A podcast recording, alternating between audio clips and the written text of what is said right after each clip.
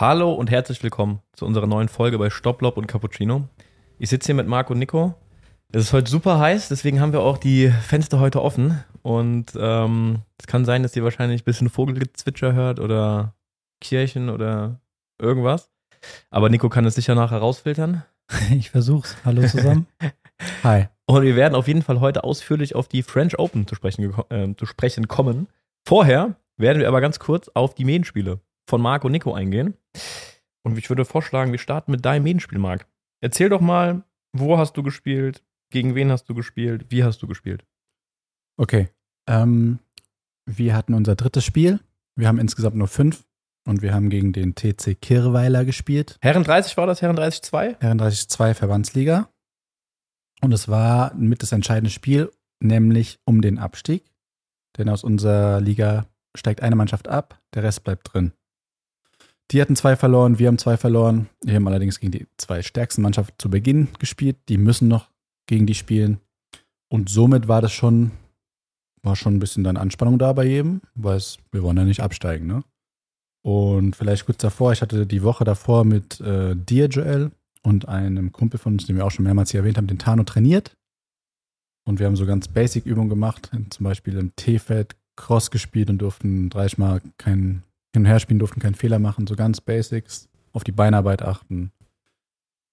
Jegliche Positionen der Beine verwenden, also ich bin Linkshänder, linkes Bein vorne oder auch offene Stellung und so weiter.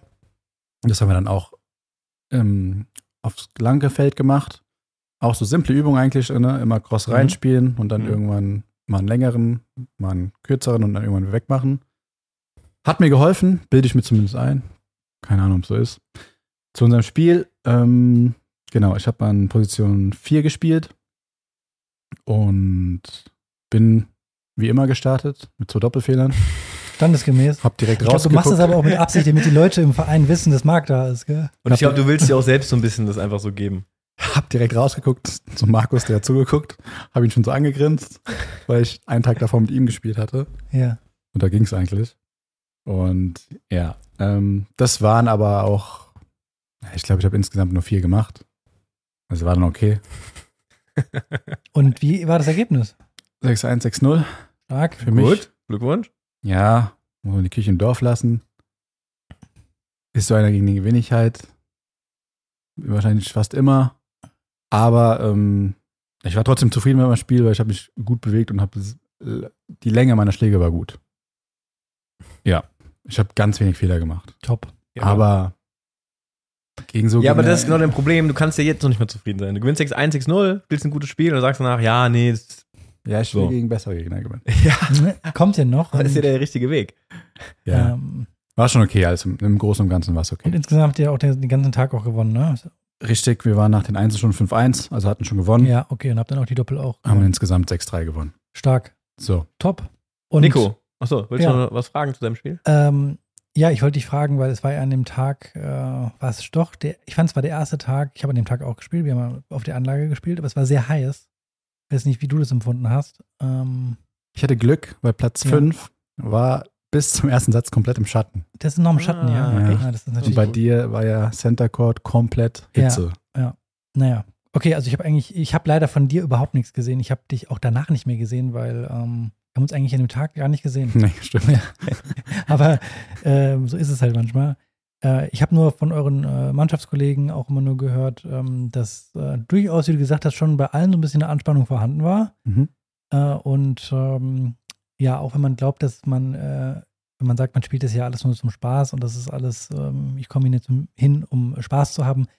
Wenn es dann um was geht, irgendwie um Abstieg oder um Mannschaftsspiel, dann sind die Leute doch auch nervös. Also ich habe das auch bei uns allen gemerkt. Ähm, es war ähm, eine angespannte Stimmung auf der Atmosphäre, äh, auf eine angespannte Stimmung auf der Anlage. Bei allen. Mhm. Mir aufgefallen. Und Nervosität, da werden wir auch später nochmal drüber sprechen, bei den French Open. Ja, Ah, genau, okay. das passt ja auch. Genau. Aber Nico, erzähl du mal, du hast ja auch dein Comeback gefeiert sozusagen bei den Aktiven, also bei Genau. unserer ersten Herrenmannschaft. Ja, weil die in der wir ja jahrelang gespielt haben, die ja, wir ja eigentlich sensationell geprägt haben. Nee, Quatsch. Äh, auf jeden Fall, wir haben ja jahrelang hier drin gespielt und ähm, das kam jetzt ganz spontan, aber ja, du hast richtig gesagt, ich habe mein Comeback äh, bei den Aktiven gefeiert. Ähm, das kam da zustande, dass irgendwie ich Mittwoch, Donnerstag irgendwie mitbekommen hatte oder wir beim äh, Herren 30 Training dass unsere erste Mannschaft irgendwie Pers- Personalprobleme hat und unsere erste Herrenmannschaft, die spielt in der ähm, Rheinland-Pfalz-Saarland-Oberliga. Und dann äh, hatten wir ähm, angeboten, in einem Teil der Herren 30 äh, einzuspringen. Das waren dann äh, am Ende des Tages waren das dann Patrick und ich. Und ähm, ja, wir haben leider verloren an dem Spieltag. Mm, insgesamt haben wir verloren gegen eine Mannschaft aus dem Saarland. Zu meinem Match kann ich sagen, äh, Schattenseiten und äh, Sonnenseiten. Ähm, Inwiefern? Dass ich ähm, richtig froh drüber war, dass ich das war das erste Match, was ich in dieser Saison mal spielen konnte ohne äh, Handgelenkschmerzen. Also die Ausrede kann ich jetzt nicht bringen, dass ich verloren Ja. habe, leider. Tipptopp. Ähm, das war aber mal ein schönes Gefühl, mein Match durchzuspielen, ohne dass ich ab dem Mitte des zweiten Satzes anfangen muss, vor und Slice zu spielen. Ähm, Und wie war das Handgelenk jetzt nach dem Match? war auch okay. Also es ist natürlich nicht so wahrscheinlich wie bei euch, aber es ist jetzt nicht so, dass ich starke Schmerzen hatte. Und die Pause hat mir wahrscheinlich gut getan. Und ähm, Schattenseiten war, ähm, dass ich verloren habe natürlich. Ja, äh, ich habe im Match-Tiebreak ganz knapp 11-9 verloren. Hatte sogar ähm, mehrfach mal die Führung, aber ich konnte es irgendwie nicht nach Hause bringen. Ähm, gut, ich hatte im ersten Satz sogar mal 3-5 hinten gelegen, habe den noch 7-5 gewonnen, habe im zweiten Satz 4-1 geführt, ähm, habe den dann ja irgendwie saublöd 6-4 verloren, ähm, weil da viele enge Punkte waren und äh, das ist immer das, das, das Schöne, es ging alles über Einstellung und ich verdiene jeden Punkt so ungefähr. Nee, aber das habe ich auch nicht verdient, da habe ich dann äh, schlecht gespielt.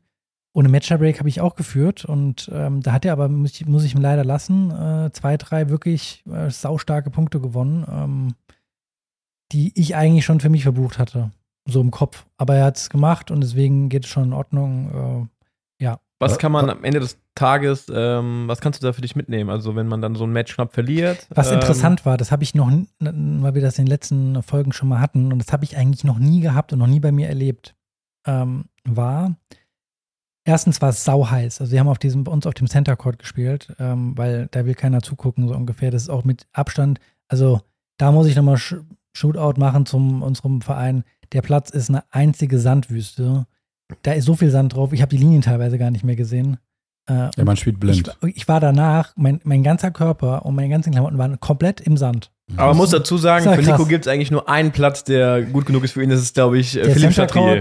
Von French Open, Ja, richtig. ansonsten ist kein Platz, ja, das ich, ich habe hohe genügen. Ansprüche an die Plätze. Nee, aber der ist wirklich, also wirklich. Nein, der ist schon, echt wirklich scheiße. Aber man muss dazu wirklich sagen, scheiße. der Platz, für die, die den Platz nicht kennen, der ist so tiefer gelegt sozusagen, also so eine richtige Arena und da Genau. drin staut sich die Hitze Da so drin war es so heiß. Also ja. ich meine, ich habe ihn noch morgens gespielt, aber ich habe zweieinhalb Stunden gespielt und als ich dann vom Platz ging und dann später nochmal auf den Platz kam, also nach meinem Match, habe ich gedacht, ey, wie, wie konntest du hier stehen? Das war so erdrückend heiß da. Naja, ähm, was war nochmal deine Frage? Ja, du wolltest sagen, was du so Genau, was ich, fandest, genau, was ähm, ich äh, bei mir noch nie erlebt hatte. Ich hatte das ganze Match über und ich konnte es nicht ablegen, so eine Grundangespanntheit. Echt? Das habe ich noch nie gehabt und das war ähm, nicht, weil ich ähm, Angst hatte zu verlieren oder Angst hatte zu gewinnen, so ungefähr, oder, oder weil ich Nervosität hatte, sondern weil ich Schiss hatte, dass es irgendwann in meinem Handling schlechter wird. Oh, das ist super interessant, weil da kommen wir ja später nochmal drauf zu sprechen, auf Nervosität und Krämpfe und sowas. Genau. Und das hat mir so viel Energie gekostet, weil ich wirklich mit Mhm. teilweise mit angezogener Handbremse mal gespielt habe und ich habe mir immer nach jedem Punkt wieder gesagt, so, oh nein, du ärgerst dich im Nachhinein viel mehr darüber, dass du nicht durchgezogen hast. Hm. Ähm, und ähm, darüber ärgerst du dich und nicht darüber, dass du den Punkt eigentlich nicht gemacht hast, sondern weil du halt wieder ein bisschen verkrampft gespielt hast. Und das hat mich das ganze Match begleitet. Und deswegen war ich eigentlich im Nachhinein froh, dass ich keine Schmerzen hatte. Aber es ist schon was, wo ich sage, das habe ich vorher noch nie so erlebt, weil ich das eigentlich, ähm, ja, die ganze Zeit gehofft habe, ich kann endlich mal durchspielen. Und das hat mich schon, das hat mich, die ganze Match hat mich das verfolgt. Hoffentlich fängt es jetzt nicht an. Hoffentlich fängt es jetzt nicht an. Ich ja. hatte mal früher ganz viel mit Krämpfen zu kämpfen gehabt in meinen Matches. ich erinnere mich noch dran früher, ja. Ja, und ich habe nicht nie rausgefunden, woran das liegt, ob das irgendwie an der Ernährung liegt oder zu wenig trinken oder Nervosität oder irgendwas. Und ähm, dann hatte ich irgendwann auch immer richtig Schiss im Match, wenn es so gegen Mitte, Ende des zweiten Satzes ging, dass die wieder kommen. Mhm. Und sobald ich die so ein bisschen gespürt habe, da konnte ich nicht mehr so richtig kämpfen, weil ich wollte nicht, dass diese Krämpfe kommen. Da habe ich Ja. einfach so ein bisschen dann laufen lassen, habe irgendwann dann doch einen Weg gefunden, damit umzugehen. Und sobald ich dann ganz locker wurde, kamen die auch nicht. Ja. Aber ich kenne das Gefühl, das ist richtig scheiße. Man denkt Ja. nur noch da dran. Genau, das war wirklich ein Problem, weil ich ähm, dann mich damit sehr beschäftigt habe während des Matches und ähm, dann verliert man auch schnell mal den Fokus. Und ich habe dann angefangen, deswegen auch am Ende des zweiten Satzes, wo ich 4-1 geführt hatte, dumme Sachen zu machen. Ich wollte die Punkte so kurz halten. Ich habe mich dann im Nachhinein gefragt, warum machst du das denn überhaupt? Du hast doch Mhm. überhaupt keinen Grund dafür. Ja, ähm, unterm Strich muss man sagen, fehlt mir natürlich auch ähm, dann die, ähm, die Matchpraxis, um, sag ich mal, routiniert das Spiel dann irgendwie zu Ende zu spielen. Ähm, und ich habe ja nicht gegen irgendeinen gespielt, der konnte gut Hände spielen, keine Frage. Und deswegen, ähm, und der hat das auch dann am Ende des Tages, sage ich immer, wer vom Platz geht und ähm, als Sieger vom Platz geht, der hat auch verdient gewonnen. Und deswegen äh, ist es schon in Ordnung so. Klar, im ersten Moment enttäuscht, im zweiten Moment ähm, war ich dann doch eigentlich, sage ich so, okay, ähm, es war ähm, das Maxim nicht das Maximale rausgeholt, aber es war ein guter, äh, mal, mal, seit langem mal wieder ein Match, was, wo ich mal wirklich spielen konnte. Aber du bist ja ein erfahrener Spieler und du hast ja ein 4-1 geführt. Ja. Und gibst dann den Satz 4-6 ab. Ja. Wie war es so mit der Frust, mit dem Frust und der Psyche, wie du dann in Champions League reingehst, oder war es ja eigentlich relativ, schätze ich so ein, dass du da relativ gut mit umgehst? Ja, natürlich war das total unnötig. Also, was heißt unnötig? Aber ähm, er hatte dann auch natürlich angefangen bei 4-1. Ist immer so gefährlich. 4-1 hört sich immer ziemlich als eine hohe haushohe Führung an, aber das geht dann schon mal schnell. Das sind dann, war, das waren, das ist dann nicht mehr viel. Waren es ein oder zwei Breaks? Ich glaube, es war ein Break. Ähm, es, nee, es waren zwei Breaks sogar, ja. Äh, stimmt, ich habe mich hier aufgeschlagen. Das geht dann schnell. Ich hatte bei 4-1 dann ein Aufschlagspiel super schnell verloren. Hatte dann bei 4-2 sogar Break Battle nochmal gehabt. Hab das nicht gemacht. Dann waren die nächsten Spiele einfach super lang alle und die, irgendwie habe ich sie immer verloren. Hm, klar ist man dann in dem Moment äh, frustriert, aber ich habe mir dann, als ich dann die, der Besatz vorbei war, gedacht, ja, okay, also hm, jetzt nochmal zehn Punkte halt, ja. Irgendwie versuchen und deswegen. Mh, hm, war das die ganze Zeit eng beieinander oder war da immer mal mehr? Es war eigentlich immer sehr eng okay. beieinander, ja. Die ganze aber ich Zeit. glaube, das ist genau der Punkt, nämlich die Matchpraxis, die sich dann bemerkbar ja. macht. Ja, wenn man viele Matches einfach in Folge gespielt hat ähm, und hat dann 4-1, also deine Führung, dann hat man vielleicht Spielzüge bei seinem Aufschlag, die in den letzten Wochen bei den Matches gut funktioniert genau, haben, auf die man zurückgreifen kann und ja. weiß dann, okay, die spiele ich jetzt und wenn der andere dann trotzdem gewinnt, auch okay, ja. aber dann hat man so eine Grundsicherheit, man weiß, okay, jetzt kann ich das und das machen. Wenn man das gar nicht hat, dann spielt ja. man einfach und man, da kann alles passieren. Das ist das, was mir total gefehlt hat. Das ist äh, verrückt. Das habe ich normalerweise, eigentlich habe ich das selten ähm, in der Vergangenheit gehabt, dass ich besser retourniert habe oder mich sicherer gefühlt habe beim Return wie beim Aufschlag. Ja, das passt eigentlich nicht zu dir. Ja, ich habe eigentlich, ich will sagen, ich bin jetzt nicht das größte Aufschlagtier, aber dass ich zumindest ein paar Spielzüge beim Aufschlag habe und auch eigentlich ganz gut aufschlagen kann, um mal freie Punkte. Und ich habe, glaube ich, in den ganzen zwei Sätzen,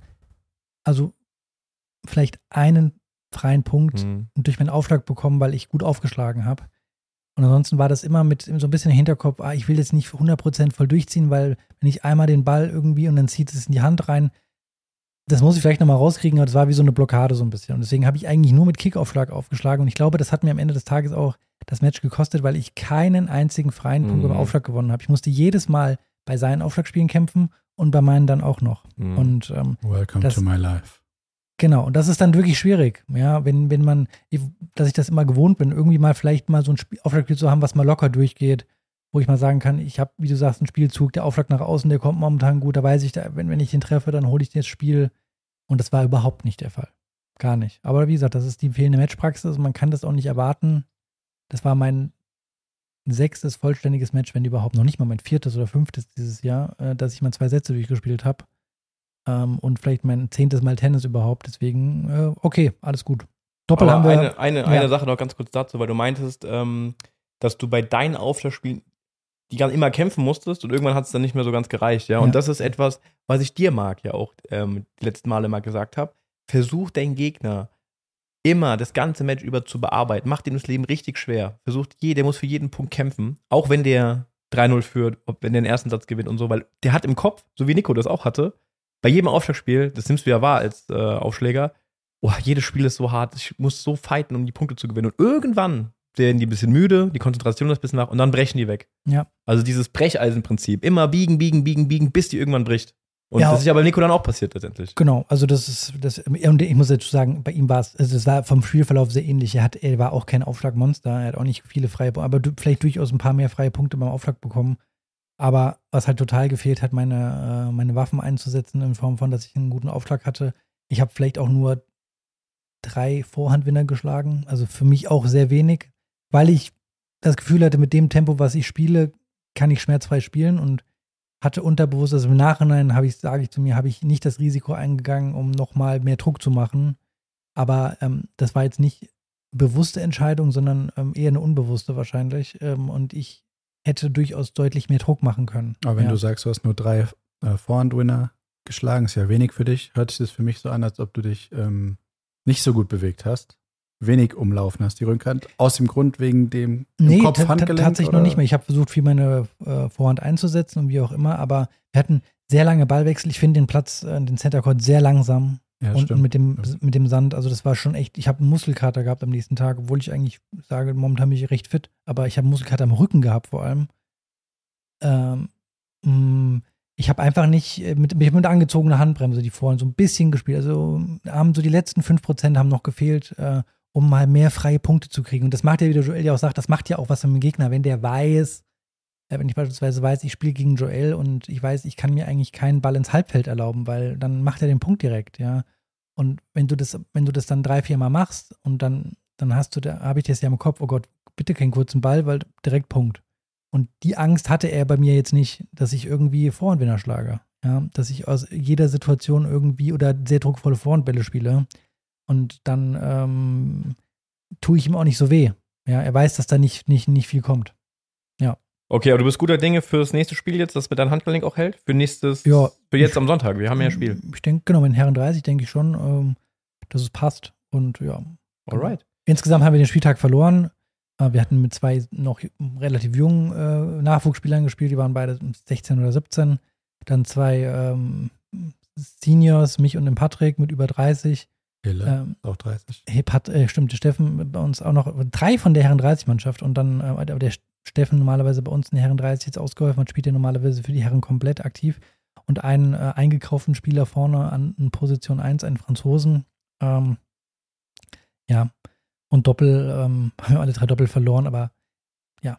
Insgesamt ähm, ist es natürlich schwierig, wenn eine Mannschaft auf den Platz geht, die so ein bisschen zusammengewürfelt ist, wie an dem Tag heute. Ähm, das unterschätzen, glaube ich, die meisten, ähm, dass man nicht einfach eine Mannschaft äh, irgendwie äh, zusammenstellt und äh, die gehen auf den Platz und es funktioniert alles, sondern da gehört dann schon noch mehr dazu, auch gerade wenn es um die Doppel geht. Und da haben wir einfach die Quittung bekommen. Wir haben alle drei Doppel verloren, auch wenn sie knapp waren, aber am Ende des Tages ähm, reicht es dann nicht. Ja. Es wird hart für die, für die Aktiven, die Liga zu halten, weil ich glaube, dass die Liga gut ist dieses Jahr. Ähm, und ähm, das, da werden nochmal harte Spiele kommen und äh, gerade jetzt, weil wir können ja nicht mehr einspringen, wir können nicht mehr helfen, weil wir ja Parallelspieltage haben. Wird nicht einfach. Ja, Alright. Dann danke. Eine Sache wollte ich noch sagen, weil ich ja die ganze Zeit gesagt habe, es wird so heiß. Ich hatte am Abend, Marc, obwohl ich inzwischen so drauf achte mit Sonnencreme und allem drum dran, ich hatte, ich habe geglüht, ich habe meine Haut so verbrannt, am ganzen Körper, meine Schienbeine haben gebrannt. Ging mir aber auch so. Wahnsinn. Und ich habe am nächsten Tag habe ich nur halbtags gearbeitet. Ich war Ja. schon um halb eins zu Hause. Drei Stunden geschlafen. Ja. Weil ich so kaputt noch war. Also ich hatte keinen Sonnenstich. war nur wegen, doch, ich glaube, ich hatte einen Sonnenstich. Ich habe es auch so geglüht. Mhm. Wahnsinn. Ja. Joel, du. Okay, danke euch für euer kleines Medienspiel-Update. Da wollen wir mal auf die French Open zu sprechen kommen. Und ähm, wir haben ja letztes Mal schon ein bisschen über die Erstrunden-Matches, ich weiß gar nicht, bis zum Viertelfinale, glaube ich, haben wir schon ganz schön viel berichtet. Und jetzt wollen wir eigentlich nur noch auf die letzten vier Spieler aus dem Herrenbereich eingehen und vielleicht kurz die, über die Halbfinals sprechen. Wir fangen einfach mal mit dem Match Zverev Kasper Ruth an. Und Marc, wie ist dein, dein Fazit von Zverevs Turnier gesamt? Dann nochmal Hinblick auf das Halbfinale gegen Kasper Roth. Vielleicht auch die Aussagen, die er nach dem Match getroffen hat. Gib einfach mal so dein, dein ganzes, äh, ja, was du so über Zverev denkst. Ja, also vor dem Turnier hätte ich nicht gedacht, dass Zverev so weit kommt, weil er hatte ja auch Halbfinale letztes Jahr gespielt, wo er sich diese Verletzung zugezogen hat und aufgeben musste. Das heißt, er hatte schon viele Punkte zu verteidigen. Ja, absolut. Und der ist ja jetzt schon was, 23 in der Weltrangliste. Ja. Das heißt, der wäre richtig weit zurückgefallen. Er ist richtig- Top 100 rausgeflogen sogar. Mhm, Kann gut. Ja? Ja? Wer erste Runde verloren hätte schon, ja. Ja, ich glaube schon. Wow. Ja. Auf jeden Fall hat sich dann aber, ich will jetzt nicht sagen typischerweise, aber irgendwie habe ich das immer so im Gefühl, das Feld relativ gelichtet für ihn, sage ich mal. Und er hat sich da echt ähm, sehr souverän ins Halbfinale gespielt. Ich habe ja letztes Mal schon gesagt, für mich hat der so eine einfache Auslosung gehabt. Das ist wirklich schon fast frech. Aber ja. Ja, hat sich dann trotzdem sehr souverän ins Halbfinale gespielt. Und ich war mir auch sicher, ich glaube, ich habe auch sogar mit einem von euch gewettet, weiß ich gar nicht, ähm, dass er Ruth schlagen wird. Okay. Ich habe f- dagegen gewettet. In vier oder in fünf, ja. Und Nico war sich ja sicher, dass er das Turnier gewinnt, wenn Alcaraz nicht ins Finale kommt. Ähm, zu der Auslosung, ähm, ich glaube nicht, dass er eine einfache Auslosung hatte, der Zverev, aber man muss ihm einfach lassen, auf Grand Slam-Basis oder Ebene, da, das haben wir schon mal letzte Woche besprochen, der, da ist bei dem ein Schalter einfach drin. Wenn er weiß, es ist Best of Five ähm, und die Leute wissen, gegen Zverev Best of Five, das wird hart. Und der gewinnt die Matches einfach. Der gewinnt einfach gegen die, gegen so Spieler wie ähm, den Argentinier Edgeveri, wie man ausspricht auch immer, ähm, Dimitrov. er gewinnt gegen die Leute. Ja, er gewinnt gegen die, weil ich weiß nicht, woran das liegt. Er hat es, er hat einfach so ein, so ein bisschen so eine Champions-Ausstrahlung, auch wenn er jetzt vielleicht noch kein Grand Slam gewonnen hat, aber er strahlt das für mich so ein bisschen aus. Und er hat nur die, die, die gute Ausrüstung, weil einfach, muss man ganz ehrlich sagen, ein Großteil der Spieler, von denen man mehr erwartet, einfach für mich versagt bei dem Turnier. Ja, aber er könnte ja auch mit seinem Ranking auch schon zweite Runde gegen einen Topspieler kommen. Da hast du auch recht, aber er wäre gegen Medvedev gekommen. Ja, aber Medvedev ist für mich auf Sand kein Topspieler. Also Ja. es kann nicht Alcaraz, nicht Djokovic oder sonst was. Also ich finde, oder Rüd, der hätte auch schon in der zweiten Runde gegen ihn kommen können. Da hat er Ja. schon mit, er ist ja nicht die Ü2 der Welt und hat dadurch eine einfache Auslosung. Der ist ja die 23 der Welt. So wie es dann gekommen ist, hat er auf jeden Fall eine, eine Auslosung gehabt, bei denen man sagt, Stell dir vor, zweite Runde Djokovic. ja, Ja, er muss die Matches gewinnen. aber hin oder her, der hat ja dann, muss trotzdem alle Matches gewinnen. Ja, ja, und der gewinnt Fall. sie dann sehr beeindruckend. Ja. Sehr locker. 100 Prozent. Also, Also, da bis muss ich über Halbfinale fünf war ich gehen. voll überzeugt. Der Was, was ist denn deine Meinung gehen. zu dem, jetzt zu dem Halbfinale-Duell gegen Ruth? Ich fand, Also ich war mir komplett sicher, dass der Ruth ihn komplett auseinandernehmen wird. Und ich fand dann auch, äh, ich habe das Match leider nicht live gesehen, weil da war ich mit Marc, ähm, wir waren unterwegs. Ne? Wir haben das nur am Handy verfolgt. ja, du hast recht. Ja. Und Also ich habe mir das live angeguckt. ähm, ich muss sagen, für mich war das irgendwie, ich hatte das Gefühl, dass der Rüd den wegmacht, weil der einfach zu solide, zu stark, zu viel Druck aufbaut und der Zverev einfach dann weggemacht wird. Der ist dann zum Beispiel zu dominant auf Sand, ja? Ja. Der Ja, ist der, sagen- der immer die Initiative ergreift, der, der am Drücker ist. Ja. Und dann reicht dieses Defensive gute Verteidigen dann genau. doch nicht mehr aus. Ich fand ich beeindruckend, dass ich hatte es nicht gedacht. Ich hätte gedacht, Ich dass der. Zverev ihn knackt, weil ähm, Zverev Ruths schwache Rückhand ausnutzt auf Weltklasse-Ebene. Das hat er überhaupt nicht hingekriegt, aber auch weil der Ruth es nicht zugelassen hat, weil er super viel umlaufen hat, wie er es immer macht, und einfach konstant aggressiv gespielt hat von A bis Z. Also er hat den so hin und her gescheucht, der hatte gar keine Luft zum Atmen, der Zverev, äh, muss ich sagen. Da war ich echt beeindruckt, wie der Ruth gespielt hat, dass er das so eiskalt durchgezogen hat. Äh, und er hatte, ich hatte bei ihm jederzeit das Gefühl, dass er ganz fest daran glaubt, der geht als Gewinner vom Platz. Und nicht so, boah, ich führe jetzt hier 2-0 Sätze, krass, und so ungefähr, ich breche jetzt nochmal ein. Der hat das eiskalt durchgezogen. Da war ich schon echt beeindruckt vom, vom Ruth. Aber ähm, ist es jetzt für euch ein positives Turnier von Zverev? kannst du ja nicht anders sagen. Also wenn ins Halbfinale kommst mit so einer schlechten Sandplatzsaison ähm, und egal gegen wen du gewinnst ähm, bei dem Turnier, du bist im Halbfinale von einem Grand Slam. Der hatte natürlich auch massiv Druck gehabt, weil er Punkte vom letzten Jahr zu verteidigen hatte ähm, mit dem Halbfinale. Ähm, ja, das ist schon, damit habe ich nicht gerechnet ähm, im Vorfeld des Turniers. Hätte mir das einer gesagt, hätte ich damit wahrscheinlich nicht gerechnet. Also ich habe auch nicht mit gerechnet, deswegen sage ich auch ja, positiv, aber auch wiederum nicht positiv, weil er mit, mit einem Spiel ins Halbfinale kommt, mit dem er dann immer gegen die richtig, richtig Guten verliert. Und solange er sein Spiel nicht umstellt, sag ich, wird er das auch nicht gewinnen. Wenn seine Ansprüche sind, da eine gebe ich dir Wenn er ins. Halbfinale kommen würde, mit einer Art und Weise zu spielen, dass er wirklich druckvoll spielt und aggressiv spielt und das Spiel an sich reißt, dann würde ich sagen, oh, mit dem Spiel kann der auch die, die, den Djokovic oder den Alcaraz im Halbfinale oder im Finale knacken. Aber mit dem Spiel, sage ich, wird er das nicht packen. Interessant. Ich hatte ja noch die Frage gestellt zu der ähm, Aussage nach dem Matchmark von Zverev. Du hast es ja verfolgt bestimmt. Ja, natürlich habe ich es verfolgt. Kannst Ähm, du mal kurz erzählen, was da war? Genau. Er hatte sich im Interview geäußert, dass er die Leistung, Zitat war ungefähr so, er, er möchte die Leistung des Gegners Ruth nicht schmälern, aber er hatte, was? Zerrung am Bein. Zerrung oder sowas. Das sind so Sachen, warum sagst du den Satz dann? Warum fängst du den Satz so an? Ja. Sag's doch gar nicht. Weil ich finde es einfach, ist nicht sportsmanlike. Ja, 100 Prozent. Muss man, find, also hätte ein Federer, ein Nadal, Djokovic, die hätten das nicht gemacht. Ja, nee, die hätten es nicht gemacht. Djokovic weiß ich jetzt nicht. Nee, ich finde, der ist ein super Verlierer. Der ist, der ist ein Ja. guter Verlierer. Ja. Aber sowas dann zu erwähnen, der Satz schon so anzufangen und mit diesem Aber und dann eben doch die Verletzung so ein bisschen vorzuschieben, das finde ich aber nicht gut. Das hat er nicht, hat er nicht nötig, finde ich. Der ist so gut. Ja, ich- Ich hätte es weggelassen einfach. Ich, es ist bei ihm die Art und Weise, ich finde immer, der Glück, der, er drückt sich immer sehr, sehr unglücklich aus. Also er bräuchte da tatsächlich mal irgendwie so einen PR-Berater, der ihm mal beibringt, wie man sich vielleicht auch mal in der Öffentlichkeit äußert. Ähm, weil auch ein Nadal, ein Federer, ein Djokovic haben schon Matches verloren, weil sie verletzt Oft. waren. Und das war offensichtlich. Wir haben es noch nicht mitgekriegt. Ähm, ja, auch wenn es offensichtlich war. Und die haben das dann auch in einem Interview danach so verpackt, aber ohne die Leistung vom Gegner zu schmälern. Da kann er sich wirklich mal abgucken, wie man das dann vielleicht ausdrückt. Ähm, weil es gab auch Matches, wo letztes Jahr der Federer oder vor, vor drei Jahren oder vier Jahren war es, glaube ich, schon gegen in Halbfinale bei den Australian Open, Federer gegen Djokovic, wo der Federer offensichtlich angeschlagen war ähm, und hatte dann ähm, ganz glatt in drei Sätzen verloren und hatte dann, also und natürlich auch, also, ja, er war angeschlagen, aber trotzdem voller Respekt. Ich glaube, es ist immer die Art und Weise, wie man es rüberbringt. Der Zverev hat immer so, finde ich, eine unglückliche Art und Weise, das rüberzubringen. Hm. Ähm, und ähm, ja, ich glaube, im, im, im Eifer des Gefechts dann aus dem Frust heraus, vielleicht lässt man sich dann Du hast echt solchen einfach ein Gefecht, da sind anderthalb Stunden vergangen, bis du die PR hältst. Ja, du, guck mal, also ich kann es ein bisschen verstehen. Ich glaube, dass er sich einfach häufig unglücklich ausdrückt für mich. Also, Für mich ist es wie so ein trotziges Kind immer. Das ist Ja, ich überhaupt nicht ja, das, professionell ähm, bei den Pressekonferenzen. Und der kriegt es ja schon mit, wie er, was er für Kritik so von Ja. außen bekommt und wie die Leute das sehen. Deswegen denke ich mir so, dann stell doch mal dein Ego ein bisschen zurück und halt mal inne, ich glaube, ich für habe dich. vollkommen recht, ja.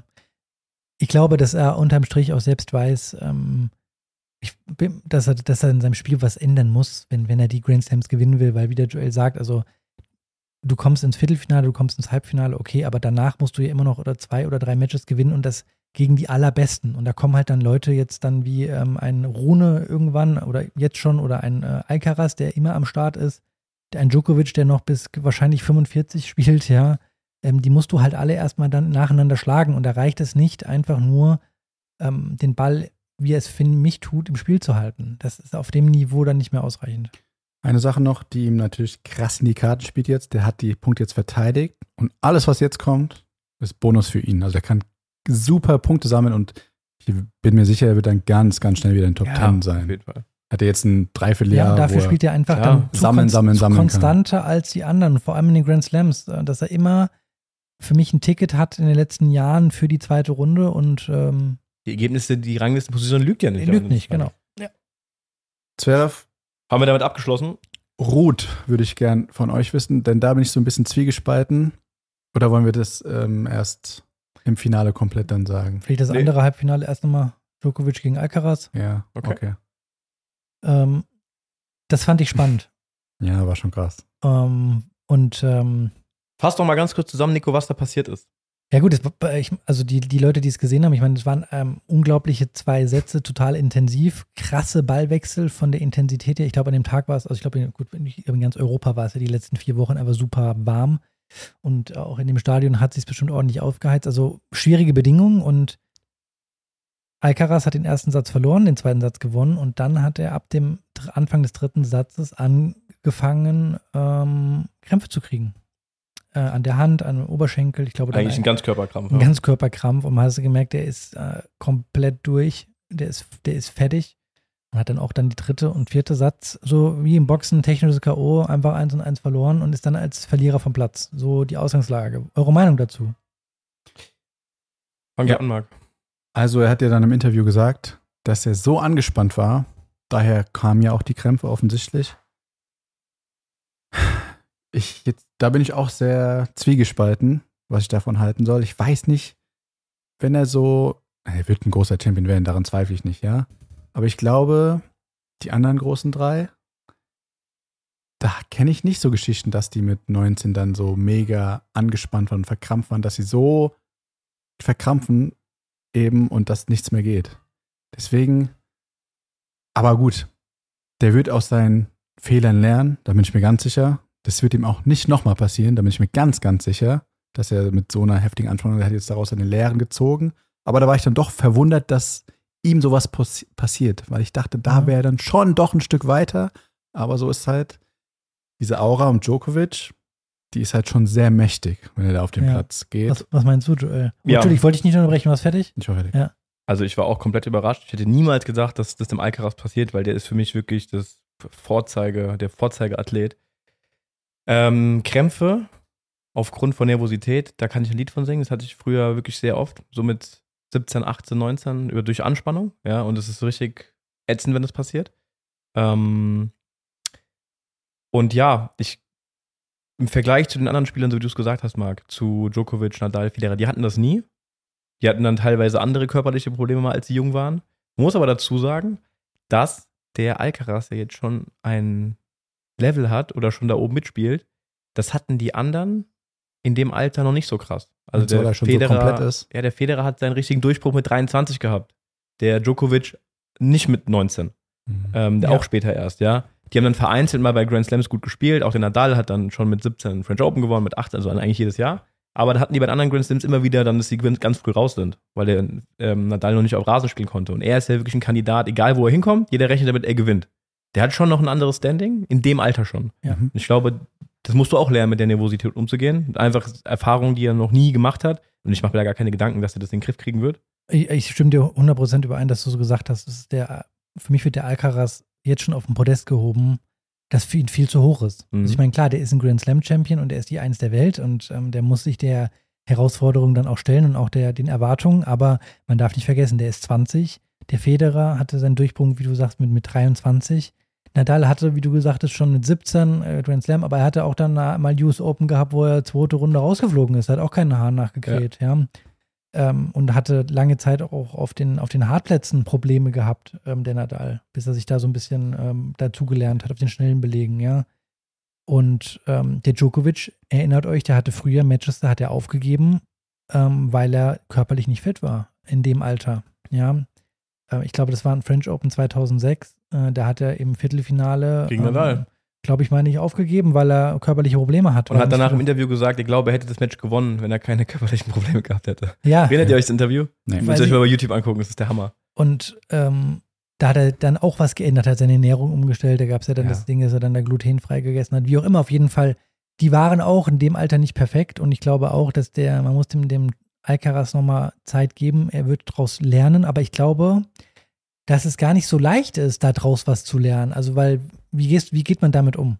Das, also, wie gehst du mit Nervosität um, in dem, dass du jetzt sagst, jetzt weiß ich, wie es ist, ich kann damit umgehen. Ich stelle mir das schwer vor. Und was ich sage ist, ich kann mir vorstellen, dass es sogar ein bisschen an seinem Selbstbewusstsein kratzt. Sowas.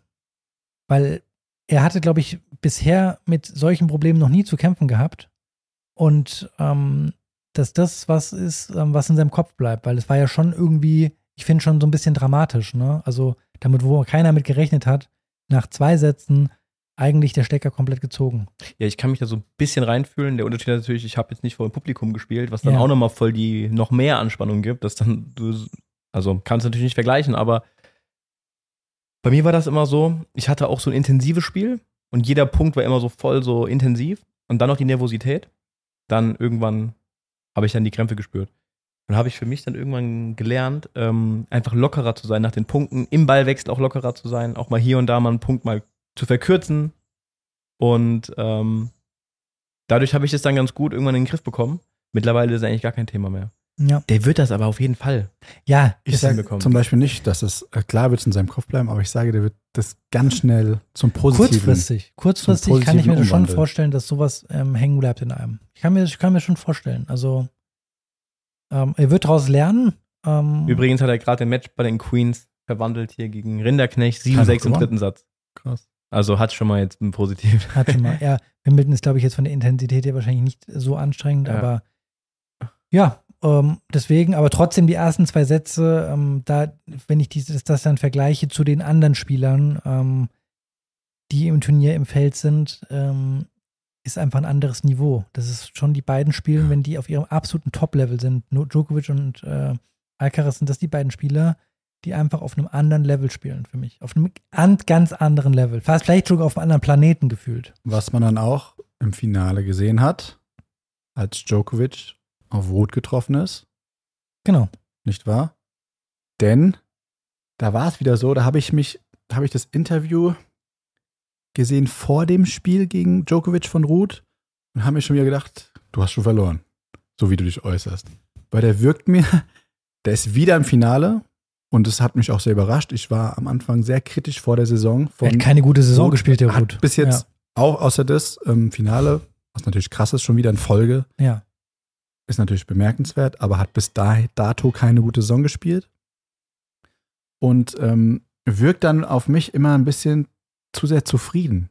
So von wegen so, das, für mich hört es sich so an, als ob er Djokovic, das war vor dem Finale ging er auch so, gar nicht schlagen kann oder will. Ja. Also es hört sich ein bisschen naiv an, naiv gesagt, aber wenn er dann im, in der Pressekonferenz sagt, dass ähm, Djokovic mit Abstand der beste Spieler ist im Turnier und er muss gucken, wie er den Satz angeht, dann denke ich mir so, boah, Junge. Ja, ich, ich sehe es ganz genauso, dass, äh, ähm, dass es nichts bringt, so ein bisschen dieses ähm, Zurückstecken, gerade wenn man gegen diese Topstars spielt, wie die beiden, ähm, zu sagen, so hat, man hat vielleicht unterbewusst so ein bisschen das Gefühl dann, oder das Ding, ich bin ja schon zufrieden, ich kann den gar nicht schlagen. Auf der anderen Seite muss man vielleicht auch ähm, klar, man, man, da erwarten immer alle Experten von außen auch, ähm, ja, er muss äh, zeigen, dass er der Champion ist, er muss mit letzten Willen an sich glauben und wie auch immer. Das glaube ich alles, unterschreibe ich auch. Aber irgendwo ist man ja auch noch Mensch und kann das Ganze auch noch realistisch einschätzen. Ne? Und man muss einfach sagen, auch wenn man, wenn der Ruth für mich noch, noch so sehr dran glaubt und nochmal in die Kirche geht einen Abend vorher, kann er einen Top Djokovic nicht schlagen. Ihm fehlen die Mittel dafür. Was man ja auch gesehen Meine hat. Meine Meinung was man ja auch gesehen hat. Erster Satz war eigentlich dran. Den muss er gewinnen, meiner Meinung nach. Aber sobald er 2% nachlässt, keine Chance mehr. Ja. Und der Djokovic ist ein Meister da drin, irgendwelche Schwächen zu finden und das Spiel einfach konstant so auf einem hohen Niveau zu halten. Und das Finale war dann im Endeffekt, finde ich, dann doch eine glatte Angelegenheit. Ja, ja vielleicht nochmal ganz kurz abschließend zu Kaspar Roth. Ähm, ich gebe dir recht, Marc, dass ich da auch fand, der geht da nicht so als ins Finale rein und will das, also er will es bestimmt gewinnen, aber da fehlt so ein bisschen dieses Aufbäumen. Ich glaube nicht, dass der Djokovic krassen Respekt hat, wenn er jetzt gegen den kommt. Ich glaube, der hat dann eher Angst gegen so Alcaraz, der vermittelt, ich will hier unbedingt gewinnen. Aber so sehr wir auch den äh, Ruid diese Saison kritisiert haben, unterm Strich, die letzten fünf Grand Slam Turniere war er dreimal im Finale. Ja muss man ihm lassen. Das ist schon super. Der war French Open letztes Jahr, dieses Jahr und bei den US Open, US Open. im Finale. Das stimmt. Ja, und das ist schon im Vergleich zu den anderen Spielern, Tsitsipas, Zverev und wie sie alle heißen, ist der einfach, muss man sagen, bei den Grand Slams, ja. nach Djokovic und Alcaraz der beste Spieler. Und Medvedev. Ja. Medvedev. Ja, und jetzt hat Djokovic seinen 23. Grand Slam gewonnen. Ich habe noch mal zwei andere Zahlen. Also er hat 23 Grand Slam Titel. Er war in er hat 70 Grand Slams gespielt in seiner Karriere und war davon 34 Mal im Finale. Das ist so heftig. Ja, das ist völlig krank. Und was ich so krass fand, er hat ähm, während den French Open hat er sechs Tiebreaks gespielt. Das waren 55 Punkte. Und er hat nicht einen Unforced Error gemacht. Und das wow. finde ich so krank, weil das zeigt ja einfach, er spielt, wenn es drauf ankommt, Sein das beste, beste Tennis. Das ist wirklich heftig. Und nicht nur einmal, sondern jedes Mal. Jedes Mal. Es ist von einem anderen Stern. Und jetzt die Frage an Boah. euch: Ist er der GOAT? Spielerisch, ja. Von den Erfolgen her, ja. Er hat in allen Bereichen die besten Stats. Ich sage auch ja. Äh, Markus, sage ich mal. Ja, Markus. Ja, ähm, sagt Markus. Auch wenn ich, obwohl ich ähm, ein absoluter Verfechter bin von äh, Federer, weil es mein Idol war oder ist, ähm, muss man es ihm lassen. Er ist der erfolgreichste Tennisspieler aller Zeiten. Und wir diskutieren ja jetzt vielleicht jetzt drüber, aber der wird noch zwei Jahre spielen. Lass mal dann über die Zahlen reden, dann sehen die ganz anders aus. Äh, ich meine, ich mache ja immer viele Prophezeiungen, aber ich glaube, dass der Djokovic, ich meine, guckt ihn euch an. Der wirkt wie, also fit 26. wie, diese, fit wie äh, Mitte 20-Jähriger. Der hat, spielt, entwickelt sein Spiel immer noch weiter. Ähm, und ich glaube, dass er die Chance hat, einer zu werden, der bis 40 spielt und Grand Slam, um Grand Slam Titel holt. Und er wird alles daran setzen, bin ich mir ganz sicher, dieses Jahr den Grand Slam zu holen. Das heißt, alle vier Grand Slam Turniere. Ich sehe keinen, wenn der Djokovic auf seinem Level ist, der ihn in Wimbledon schlagen kann. Und okay. dann kommen die US Open und ich glaube, dieses Jahr hat er die Chance, es zu machen. Okay, ich habe da eine Frage an euch. Und zwar kann es für mich in zwei Richtungen gehen. Die eine ist, entweder er fällt jetzt in so ein kleines Loch, weil er hat jetzt alles erreicht und es wird keiner an ihn rankommen, sage ich, weil der Nadal wird vielleicht nochmal nächstes Jahr die French Open gewinnen, aber ich glaube, der wird kein anderes Grand Slam mehr gewinnen. Da würde ich auch das ein heißt, großes Fragezeichen Er machen, wird ja. da wahrscheinlich nicht eingeholt werden und bei den ganz anderen Turnieren, er hat die meisten Masters gewonnen und alles, wird ihn keiner mehr einholen. Ist jetzt die Frage. fällt er dadurch in so ein kleines Motivationsloch, weil es gibt nichts mehr, was er zu erreichen hat. Oder aber er ist jetzt völlig losgelöst und frei und dreht komplett durch. Also ich sage, er wird nicht in ein Loch fallen, weil der einfach so diesen Biss, diesen Ehrgeiz hat. Wirklich. Glaubst du, der bleibt der Biss? Ja. Okay. Ganz sicher. Der hatte nur ganz, ich, ich sehe das auch wie der Marc, der hatte nur ganz kurze Phasen seiner Karriere, wo er mal irgendwie so ein bisschen gestruggelt hat, aber ich glaube, dass der auch ein, einer, der wie der Djokovic, der 23 Grand Slams gewinnt, der weiß sich zu motivieren, der weiß, was die nächsten Ziele sind. Der hätte auch nach dem 15. Gut, klar, der hatte immer den Nadal und den Federer vor sich als Ziel, als Messlatte, aber der weiß sich zu motivieren, der wird auch neue, der jetzt den, glaube, die Margaret Court hat 24 Grand Slam-Titel insgesamt. Der wird das versuchen, von ihr zu knacken, ja, um dann wirklich der All-Time-Goat zu sein, sozusagen. Und dann hat er noch andere Dinge, die er machen kann. Ähm, der von, zieht sich richtig, glaube ich, an den Titel daran hoch. ja, der äh, strebt den Grand Slam zu holen. Dann haben wir nächstes Jahr, ist nächstes Jahr schon wieder Olympia? Ich glaube schon, Paris. Ja, in Paris. Ja, genau. Also ich glaube, dass der noch genügend Ziele vor sich hat und so wie, wie fit der ist, wie vor allem mit dieser absurden Erfahrung von 70 Grand Slam, du hast gesagt, die Hälfte im Finale, das, das ist ja schon ein Wettbewerbsvorteil, den der hat gegenüber allen anderen Spielern. Das ist ja schon fast unfair. Und Du musst du eigentlich, musst du jedes Mal, wenn Djokovic im Grand Slam auf den Platz geht, muss er 0-1 Sätze Ach, hinten liegen. Gab es noch eine Statistik, wenn er in einem Grand Slam den ersten Satz gewinnt, hat er in den letzten 100 Matches eine Quote von 100 Prozent, dass er das Match gewinnt. Ja. Ja. ja. Es ist wirklich krank. Ja. Also das heißt, wenn du gegen Djokovic den ersten Satz im Grand Slam verlierst, kannst du vom Platz gehen. Kannst die Bälle, Material sparen, alles. So kritisch ich ihn sehe, um, muss, ich, muss man einfach den Hut ziehen und sagen, ähm, es ist einfach eine unbeschreibliche Leistung. Okay, jetzt wenn wir uns jetzt mal nur den Djokovic und das Turnier betrachten, was kann man als Freizeitspieler, wir jetzt äh, und andere, was kann man mitnehmen? Habt ihr euch darüber Gedanken gemacht? Ich habe mir das so ein bisschen überlegt, was kann man da mitnehmen für sich? Gerade auch aus dem Finale. Aus dem Finale, das ist eine gute Frage. Also für mich war das ganze Turnier, hat wieder gezeigt, ist, ähm, dass die, die, das, das Basic ist, sag ich mal, ähm, keine dummen Sachen machen. Das, was wir auch schon mal in dem Podcast hatten von Benny Hassan, der das gesagt hat, keine dummen Sachen macht. Das machen die wirklich unglaublich wenig.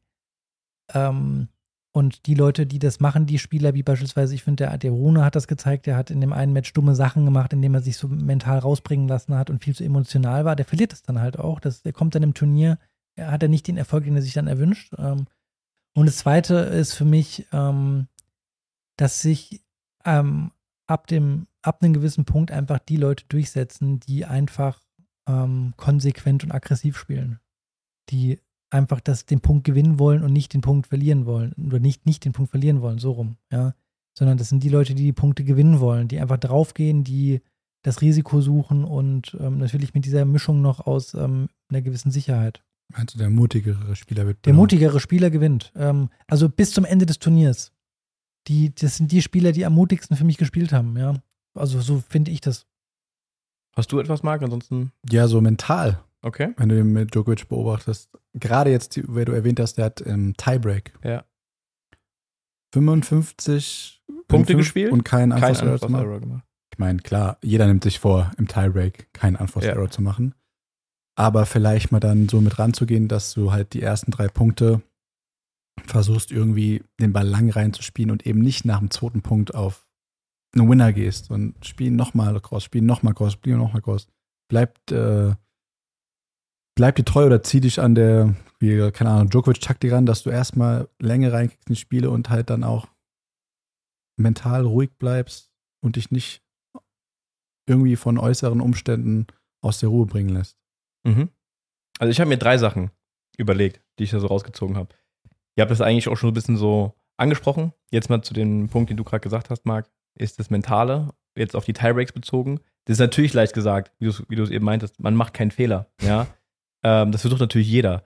Er schafft es halt, das ist halt eine Gabe, das kannst du auch nicht lernen, dass er halt in der Lage ist, dann den Schalter umzulegen, voll fokussiert, alle negativen Emotionen sind weg, der startet da rein und ist komplett konzentriert. Das ist eine Gabe, das kannst du nicht lernen. Okay. Und auch, dass er dann Bälle spielt, die du auch nicht lernen kannst. Dass er aus, aus der Ecke, ich erinnere mich an einen Ball gegen äh, Ruth, dann wird er in die Ecke get- getrieben, in die Frontecke und schießt einen Longline-Ball hinten ins Eck rein. Einfach ein Winner, ein ganz wichtiger Punkt im Tiebreak. Kannst du nicht lernen. Aber trotzdem, er macht nichts Dummes, wie du gesagt hast, Nico. Er fängt nicht an, irgendwie sinnlos zu schießen oder plötzlich einen Stopp zu spielen. Und wenn wir mal unser Level angucken oder das da drunter, ja, bei den Hobbyspieler-Anfängern, die machen dann in solchen Situationen plötzlich was Dummes. Du siehst dann plötzlich Sachen, die die nie vorher machen. Plötzlich fängt einer an, einen Stopp zu spielen, der nie vorher einen Stopp spielt. Mhm. Auf einmal. Ja. Und das ist etwas, glaube ich, was man rausziehen kann. Bleib bei der, spiel das deine Stärke, spiel das, was du kannst in solchen Momenten. Darauf, wo du dich drauf verlassen kannst. Und immer wieder auch die Basics. Lass, spiel den Ball einmal mehr rein als dein Gegner. Das ist, glaube ich, ein ganz wichtiger Punkt. Zweite Sache ist, generell im Herrentennis muss man sagen, die kämpfen alle, ja, aber ich finde, der Djokovic hat eine extreme Kampfbereitschaft immer. Der ist sich nie zu schade zu kämpfen. Ja. Egal wie es steht, egal auch, gegen vor allem wen. auch egal gegen wen. Das Gegen ist keiner, wen? der bei jungen Leuten sagt, Genau. ich, oh ja, passt schon. Genau, der sich dann, es gibt es ja oft, das kennt man vielleicht auch, also ich kenne es von mir selbst, dass man vielleicht manchmal gegen jemanden spielt und ist wie gehemmt und kann nicht kämpfen oder Mhm. ist sich auch zu schade zu kämpfen, weil man vielleicht auch nicht dem Gegner vermitteln will, gegen dich kämpfe ich. Wisst ihr, Ja, was ich ja. meine? Der ist sich nie zu schade zu kämpfen. So, und da können wir gleich nochmal aufs Damentennis zu sprechen, da finde ich es nämlich ganz extrem. Das Gegenteilige. Ja, und bei Djokovic ist so, der ist sich nie zu schade zu kämpfen, egal gegen wen. Der zerreißt sich komplett auf den Platz und wenn er dann verliert, ist er auch ein guter Verlierer. Das finde ich extrem krass, was man auch mitnehmen kann. Also ist wirklich, kämpfe um jeden Punkt und wenn du verlierst, verlierst du, okay. Aber kämpf. Und dritte Sache ist, das hattest du auch eben schon ein bisschen angesprochen, Nico, er findet immer eine Lösung. Der, man hat gemerkt, der Ruth hat einen Plan gehabt, der hat ein bisschen anders gespielt, der hat viele hohe Bälle gespielt. Damit hatte der Djokovic am Anfang echt zu kämpfen gehabt, eins wie hinten gewesen. Aber der Djokovic findet immer einen Plan B. Und wenn das nicht klappt, Plan C, wenn das nicht klappt, Plan D. Der ist immer in der Lage, das Spiel umzustellen. Ja. Okay, vielleicht ist ein Spieler nicht in der Lage, Plan B zu spielen, weil er nur ein Spiel hat. Aber der setzt sich in dem Spiel mit sich und dem Gegner auseinander und findet eine Lösung. Und auch das kann man übertragen, weil, sorry Marc, soll ich dich als Beispiel nehmen, weil ich ja let- letztes Match gesehen habe Das gegen auf dem, weißt du, beim Turnier im Center Court. Ja. Du warst so mit dir selbst beschäftigt, dass du gar nicht dich mit dem Gegner beschäftigt, was muss ich machen, um den vielleicht zu knacken. Ja, und das ist der einfach unfassbar. Der sieht sofort, ich muss gegen den das und das machen und der kriegt es dann auch hin, das zu machen. Ja.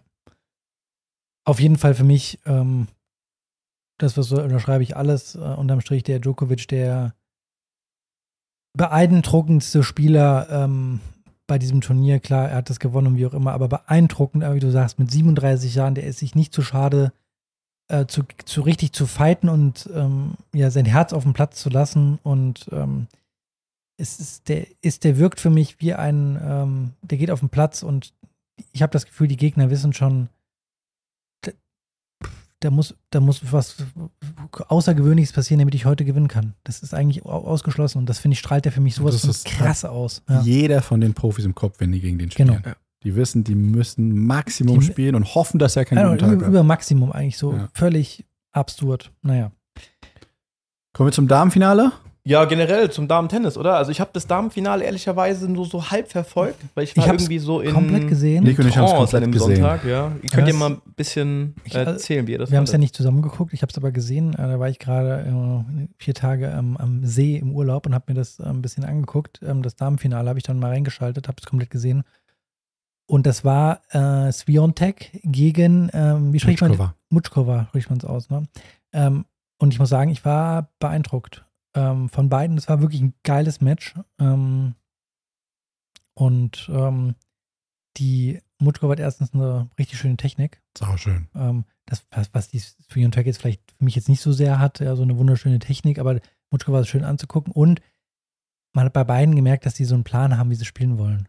Gerade bei der Sviontek fand ich es dann sehr beeindruckend, die dann so ein bisschen gestruggelt hat im, äh, im zweiten Satz ge- hochgeführt, ne? Wie hoch? Ich hatte sie 3-0 gehabt, ne, oder? Ja, die hat hochgeführt, ja. Ja, ich, Weiß ich ich. nicht mehr zusammen. Auf jeden Fall hochgeführt und den Satz noch verloren und dann im, im dritten Satz schon hinten gelegen und Breakbälle gegen sich gehabt oder ein Break schon gegen sich gehabt. Und, ähm, aber sie hat sich nochmal reingefeitet und hat auch an ihrem Spiel festgehalten. Das fand ich interessant. Genau. Die hat in ihrem Von Spiel dem fest- aggressiven Stiefel ist die Genau. nicht weggewichen. ja. weil die wusste, die kommen gleich wieder, die Mhm. Bälle. Und man hat das so gemerkt, dass sie nur darauf wartet und ähm, sozusagen nicht irgendwas, ähm, gut, das vielleicht bei Djokovic auch was anderes sucht, aber sie hat vorher irgendwie leichte Fehler gemacht und sie hat weiter an ihrem Stiefel festgehalten und hat das dann am Ende des Tages verdient gewonnen. Und ich muss sagen, das war ein, ein starkes Spiel.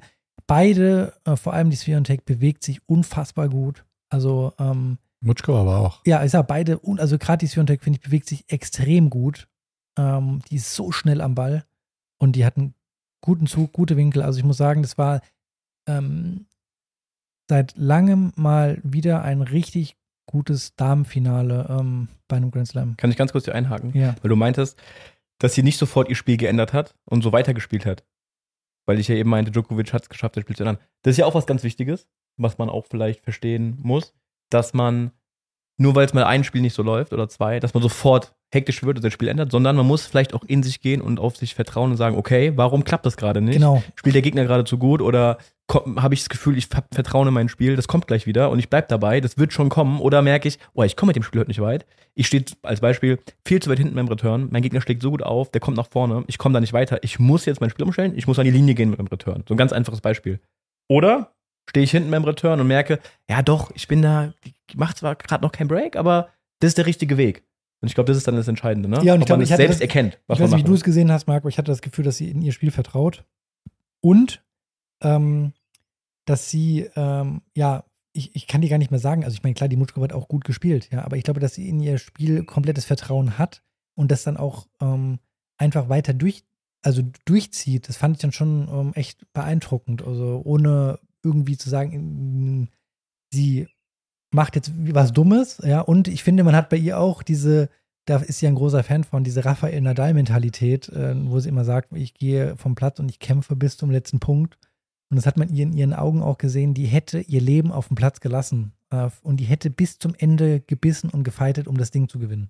Ja, also ich muss sagen, die ähm, spielt ja einen richtig aggressiven Topspin Cross, Ja. mit dem die wirklich allen das Leben schwer macht. Und es war so auch ihr Paradeschlag, finde ich, im Finale. Die Mutschkova dagegen hat ein fast komplettes Spiel, finde ich, weil die jeden Schlag kann. Die kann Slice, die kann geil, die spielt oft einen Stopp aus dem Nichts und riskiert auch mal Surfen Volley. Also ich versuche schon, das, den Rhythmus, hat sie auch immer gemacht im, im Finale, Ja. von der Swiatek zu brechen, was ja auch dann zum Erfolg geführt hat. Aber ich glaube, die hat auch verloren, ja klar, weil die Swiatek dann doch zu dominant war, aber auch, also ich, find, ich finde, das war wirklich so, die ist manchmal zu hastig auf Winner gegangen. Findest du nicht? Die Mutschkova? Ja, die ist ein bisschen zu ungeduldig gewesen. Ja, ich, da habe ich mich irgendwann auch gefragt, ob sie vielleicht sogar ein bisschen müde wurde. Ja. Äh, Und dann weißt du so, äh, so letztes Ding, ich muss jetzt auf die Punkte gehen, weil ich nicht mehr lange kann. Aber ich glaube auch, dass man gegen so Gegner wie die Sviontek einfach so ein bisschen verzweifelt irgendwann, weil die, hat sich so gut bewegt und Mhm. wenn du da nicht am Anschlag bist und ein bisschen nachlässt, dann, dann zieht die halt noch mehr ihre Winkelbälle raus und wie auch das, was sie die ganze Zeit getan hat, dann wird das sehr einfach. Und vielleicht hat sie einfach auch, das war das so der letzte Ausweg noch, zu sagen, ich, ich muss mal mehr auf Winner gehen und wie auch immer. Vielleicht war auch so, keine Ahnung, so ein Gefühl, so ein bisschen Verzweiflung irgendwann dabei. Weil gegen die Sviontek, ich finde, die war so bissig und ähm, die wollte unbedingt als Gewinnerin vom Platz gehen. Ja. Mhm. Ja, Also von ähm, daher kann ich nur sagen, ähm, hat sich gelohnt. Hat sich sehr gelohnt, ja. Ganz kurz noch zum, zum Damen-Finale oder Halbfinale. Also ich muss sagen, die, diese Top-Spiele dann, wenn es dann am Ende wirklich so um die Entscheidung geht, die gucke ich mir wirklich sehr gerne an. Das ist wirklich dann auch ein Top-Niveau und ich finde, die kämpfen und es sind wirklich geile Matches. Zwei Sachen, die aber ich, die ich aber, ähm, ja, pff, mir, die ich sehr auffällig fand, über die ganzen French Open hinweg. Wenn ich das Damen-Tennis mit dem Herren-Tennis vergleiche, es geht gar nicht um die Art und Weise, wie die spielen, sondern ist diese, erstens diese Kampfbereitschaft. Ich finde, man sieht ganz häufig in den ersten Runden, gerade wenn jetzt eine Favoritin spielt gegen einen Underdog, dass die, dass der Underdog diesen Kampf gar nicht richtig annimmt. Beispielsweise, die laufen manchmal nicht zu den Lobs hin, die lassen sich einfach, die ergeben sich so ganz schnell. Bei den Männern, die zerreißen sich komplett auf dem Platz. Also ich sehe keiner, der irgendwie durchschenkt oder sonst irgendwas, ganz, ganz selten. Und ich finde, bei den Damen siehst du es sehr häufig, dass die, zumindest ähm, vermitteln sie das, dass sie nicht 100% kämpfen. Vielleicht innerlich schon, aber ich finde, dann sollten die in ihrer Körpersprache arbeiten, dass sie auch das Gefühl vermitteln, ich kämpfe hier 100%. Vermisse ich häufig. Und die zweite Sache ist, was ich auch, was mir sehr, sehr häufig aufgefallen ist, viele sind einfach nicht austrainiert. Und ich nehme jetzt mal als Beispiel die Ons Jabeur, die ein unfassbares, geiles Spiel hat, das ich mir so gerne angucke, aber die ist nicht austrainiert. Das ist einfach so. Das siehst du bei den Männern nicht. Ja, du hast da keinen Spieler, der geil zocken kann und ähm, ist körperlich nicht in der Lage, damit zu halten. Die sind alle komplett durchtrainiert. Das mit dem austrainiert, stimme ich voll und ganz zu. Sieht man sehr oft. Zu dem, zum ersten Punkt ähm, mit, äh, dass sie ähm, den Anschein machen, dass sie dann nicht sich so reinbringen. Ich muss, muss ehrlich sagen, ich habe da nicht so sehr drauf geachtet. Äh, wobei ich mir ähm, auch schon die French Open Quali angeguckt hatte und da Matches gesehen habe, äh, wo ich das Gefühl hatte, boah, meine Güte, Mann, das ist ein Grand Slam hier. Ähm, jetzt reiß dich mal zusammen und gib mal Gas, ja. Also komm, du bist hier in eine Quali Grand Slam. Du kannst jetzt hier nicht einfach so vom Platz gehen. Als Beispiel, die eine schießt und trifft keinen Ball und liegt 1-6, 0-4 hinten und spielt der Stiefel einfach weiter, dass die nicht einfach mal sagt, okay, ich treffe keinen Ball, ich spiele jetzt einfach mal den Ball hoch rein und renn. Ja. Ja. Der zweite Punkt, dass sie nicht auszudienen sind, ja, das unterschreibe ich auch. Ähm, das fand ich bei der Ange Jabeur. Ich meine sogar, dass die auch, die hat den ersten Satz gewonnen und den zweiten Satz ähm, deutlich geführt. Und Jabeur. Ja, Gegen wen? im, ich weiß nicht, welches Match das war, aber das, das ist das, was sie verloren hat, oder? Kann sein. Ähm, Ich weiß nicht genau. ich weiß nicht mehr, gegen wen sie gespielt hat, aber auf jeden Fall, ähm, dass sie wegen körperlicher Schwäche Ja, im Endeffekt verloren hat. Und da gebe ich dir recht, da sind viele dabei. Ähm, vielleicht ist es auch geschuldet dem, dass die Damen immer nur Best of Three spielen. Und nicht dann sozusagen von den die äh, Anforderung nicht ist, sie müssen Genau, darauf auf, weil die die- Fitness darauf ausgelegt sein. Auch wenn du bei den Herren sagst, ja gut, das sind nur vier Turniere, ja, aber das sind vier Turniere, alle in jedem Quartal sozusagen ein Turnier fast. Ja, okay, das ist jetzt ein bisschen, das stimmt nicht so ganz, aber man hat über das ganze Jahr diese vier Grand Slams und da wissen die Best of Five, die müssten das ganze Jahr über auf einem ganz anderen Fitnesslevel sein, was die Frauen nicht haben. Ich glaube, du musst gar nicht für ein Best of Three, musst du gar nicht so eine austrainierte Maschine sein, fast schon. Ähm, oder das, vielleicht glauben die das, aber am Ende des Tages wird sie dann zum Verhängnis. Ja, und Ja. ich gebe dir da recht, dass da viele, ähm, nicht alle, auf gar keinen Fall alle, also eine Sviantech, die, Nein, glaube, nicht, die, nicht alle, aber die könnte einige. noch 20 einfach. Sätze weiterspielen, aber ähm, auch aus dem deutschen Bereich, was wir letztes Mal schon gesagt haben, bei den Damen, weil ich das Gefühl habe, so, ja, ihr seid fit, keine Frage, aber ihr seid ja auch, das ist ja euer Leistungssport, ihr seid Berufssportler, Ja. aber so, ähm, Das letzte Quäntchen. so die letzten 5%, da kann man noch was Ja, rausholen. auf jeden Fall. Will ich jetzt mal so, Ja. würde ich jetzt mal so sagen. Ja, also ich meine, ich erinnere mich noch an eine früher eine Australierin, die Sam Stozer, die war ähm, eine Maschine, ja, und war lang nicht so talentiert von den Schlägen her, finde ich jetzt, ja. Also sieht sehr nach viel nach Fleiß aus, ja.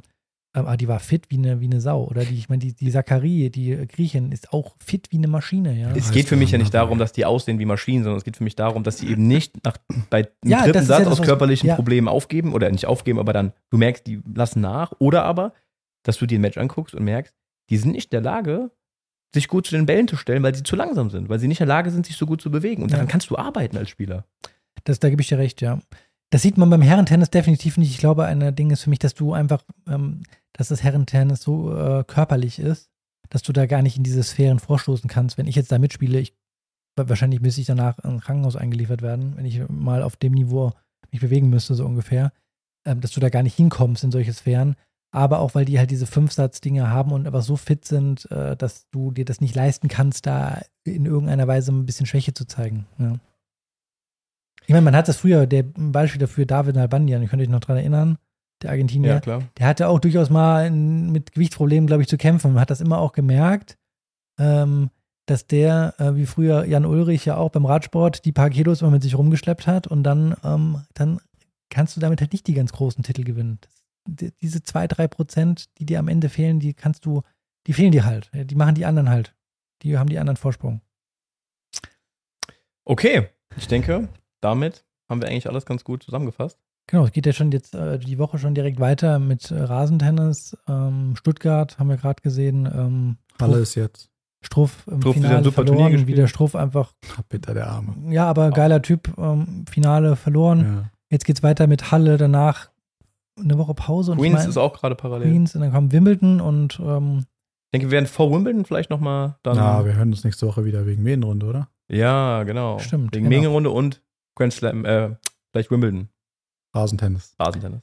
Rasen, Rasen, Rasen. Okay. Dann wünschen wir euch alles Gute und wir hören uns.